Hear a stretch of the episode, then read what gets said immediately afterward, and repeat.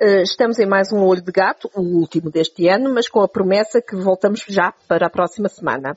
E numa altura em que nos despedimos do ano velho e damos as boas-vindas ao ano novo, vamos falar com Joaquim Alexandre Rodrigues sobre o novo velho coronavírus. É assim, não é? Estamos nesta mistura de novos e de velhos que tem a ver também com estes tempos de transição. Verdadeiramente, o, uh, o, artigo em si próprio até já é publicado nas primeiras horas do, do 2022. Eh, há, de, há de ser, nessa altura, é pouco lido porque as pessoas ainda estão a dormir, porque se deitaram tarde, com às voltas com as dores de passa, só eh, deitar uma, uma passa para, a boca e, fazer, e formular um desejo, isto 12 vezes, só isto demora várias horas. Pelo que pessoal, quando o artigo for publicado, ainda estará a dormir. É, é verdade, eh, nós eh, por alturas do início de 2020, começámos a ouvir lá longe que havia um novo coronavírus, que era na cidade do ano, e depois aquilo foi andando, andando, andando, e invadiu o mundo todo e chegou-nos na altura nas televisões e dizia-se que era o novo coronavírus, mas ele agora já é um velho coronavírus. Eh, embora ainda haja gente que diga que é o novo coronavírus, mas não, já é velho. É como este, com esta transição de anos. Esperemos que, que isto já começa de facto a cansar. Uh, cansa e muito. O, normalmente despede-se, quando a gente chega ao final um ano, normalmente despedimos do ano velho, mas neste caso não, não nos vamos conseguir despedir do coronavírus. Não, e ainda por cima com, agora, com a nova variante, muito menos, que, pega-se cada vez mais. E, e, e, já algumas já algumas consequências que que para além portanto, das consequências sanitárias que eh, são terríveis esperemos que este janeiro de eh, este janeiro de 2022 que não tenha o mesmo sufoco no Serviço Nacional de Saúde que, que aconteceu há um ano atrás eh, os indicadores para já eh, estão a, eh, estão a mostrar bastante diferença para melhor e a diferença é, por causa de, das vacinas. Eh, o que temos, alguma coisa que já podemos ter certo, é, por exemplo, um aumento de preços. Isto é, a inflação parece estar a querer ressuscitar no mundo, provavelmente por causa de, do enferrujamento das cadeias de abastecimento que foi que, consequência, consequência da Covid e também de alguma avaria da globalização. Isto é, os princípios de guerra entre os Estados Unidos e a China, eh, em que eh, a União Europeia, que é outro dos grandes colossos mundiais económicos, eh, vai tentando dar uma no cravo e outra na ferradura, mas tudo isto também estão a, a variar um bocado o, o, os mecanismos da mundialização. E este enferrujamento das cadeias de abastecimento, problemas de acesso às, matérias-primas, eh, aos produtos, está a, a, a, numa altura em que as economias estão a querer arrancar depois da, das estagnações eh, sanitárias, eh, eh, estão a fazer com que haja algum recomeço da inflação. A inflação é um pesadelo. Eh, os nossos ouvintes mais novos até nem têm experiência nenhuma dela, felizmente porque é de facto um pesadelo e é um pesadelo acima de tudo para quem? Para quem eh, tem rendimentos fixos que não, e que não pode eh, repercutir nos preços do que pratica eh, a inflação nos preços do que pratica. Por exemplo, empregados por conta de outra, os reformados, os mais pobres, eh, pelo que era bom que esse monstro, que a inflação é um monstro, esse é um monstro que come rendimentos dos mais pobres. Que esse monstro eh, consiga ser domado pelos bancos centrais. Os bancos centrais, desde a crise sistémica de 2008, têm estado a lançar eh, quantidades pornográficas de, de, dinheiro nas economias, aquilo que chama as facilitações quantitativas, as, o quantitative easing. Isso daria, em tempos que lá vão, dava sempre direito a inflações altíssimas e não aconteceu. Uh, Nós sim, levamos 10 anos, levamos 10 anos, portanto foi desde 2008, a Reserva Federal Norte-Americana começou logo em 2009 a produzir dinheiro uh, à, à, à farta, à larga e à farta, e não aconteceu inflação nenhuma. Ora bem, esse, para onde é que foi esse dinheiro? Esse dinheiro foi para os bancos e foi para as bolsas. E foi para o aumento das casas. Porque a inflação, eh, o, portanto, a aplicação em, em imobiliário também, também tem sido brutal. Mas não tem chegado, não, chegou nunca aos produtos de consumo das pessoas parece agora estar a querer. Por exemplo, nos Estados Unidos a inflação no fim deste ano está nos 6,8%, aqui ao lado em Espanha está nos 6,7%, nós felizmente para já estamos nos 2,6%. É um, dos, é um dos fantasmas, um dos problemas potenciais para este 2022 que agora vai começar. E por falar em 2022, nós vamos ter aqui três, duas grandes datas, aliás uma mais que outra. Uh, primeiro, são 20 anos de olho de gato. e a segunda, eleições a 30 de janeiro. Mas uh, vamos começar pelo olho de gato, 20 anos de olho de gato.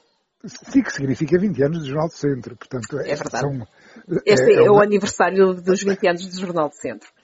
É, portanto, é uma data redonda, é uma data que, que portanto, boa, que mostra a saúde do jornal, e, mostra a paciência dos leitores, que andam há 20 anos a aturar o. Os leitores e os ouvintes. Agora, portanto, também já existe a versão áudio, que andam há 20 anos a aturar o olho de gato. O olho de gato, eu, eu uso, um, uso um método já, já há muito tempo, que é o método eh, Norberto Bobbio, que é assim, perante um problema qualquer, eh, portanto, eh, escolho uma parte.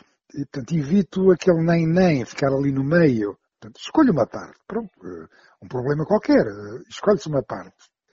Mas eh, depois dessa escolha feita, não, não ponho o juízo crítico entre parentes. Isto é, pretendo ser severo, pretendo ser severo com, com, com, com o que está a acontecer e especialmente com a, com a minha parte, com a parte que escolhi.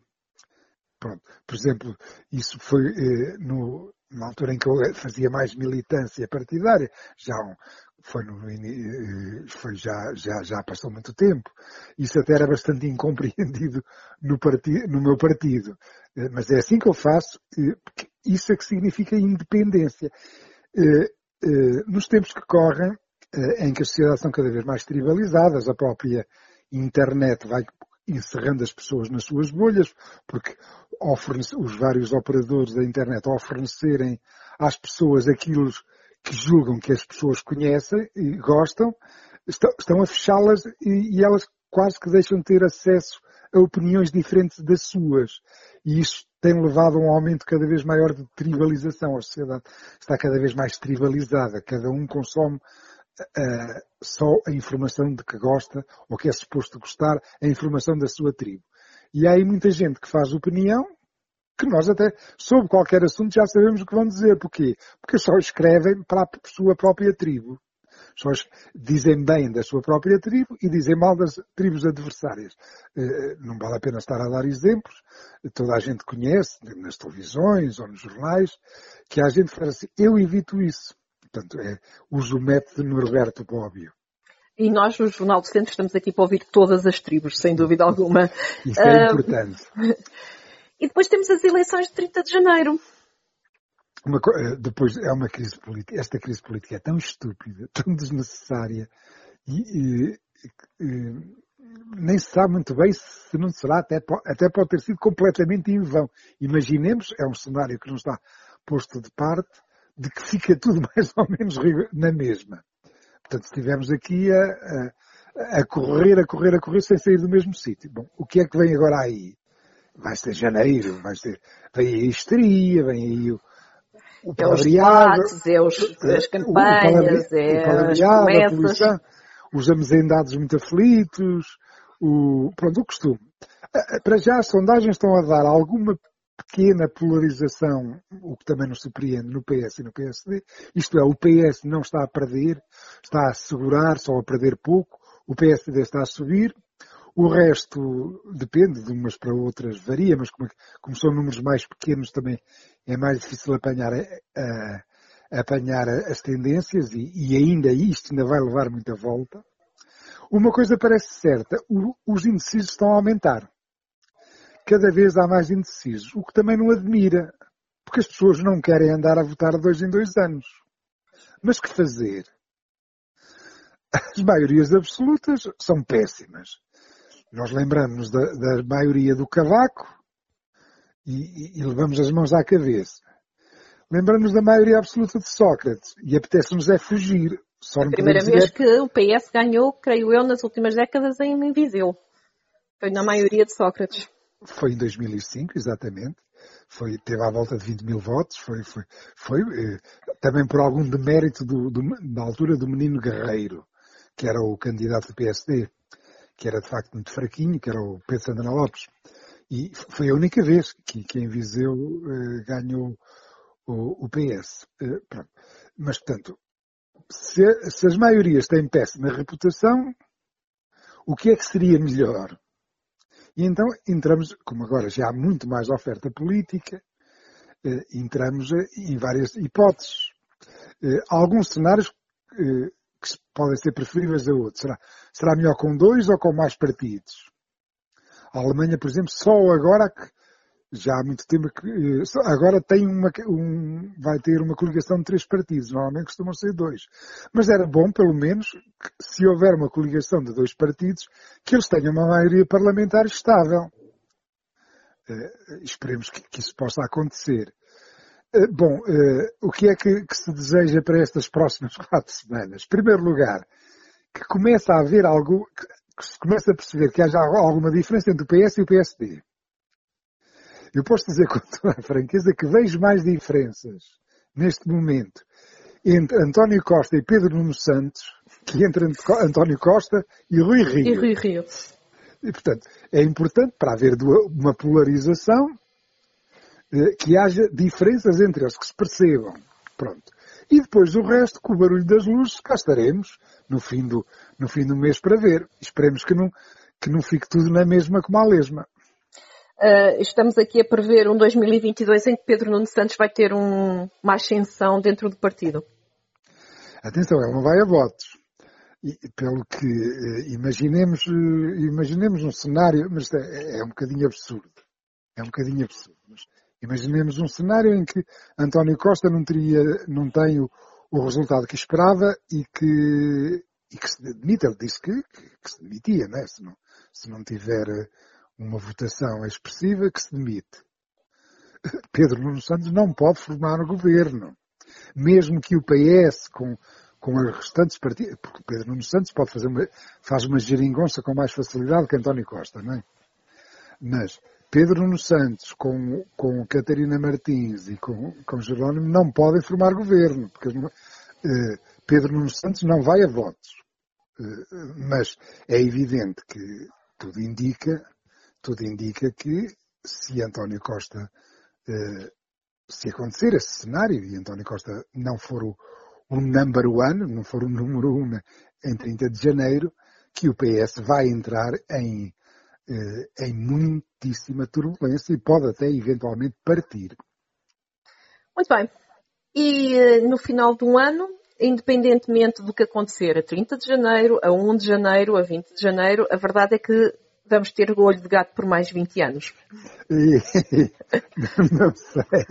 Vamos lá ver, vamos lá ver. Por enquanto, eh, vamos escrevendo, vamos observando eh, o que é que se passa e vamos abusando da paciência dos leitores e dos ouvintes. E bem, muito obrigada por, esta, por este momento.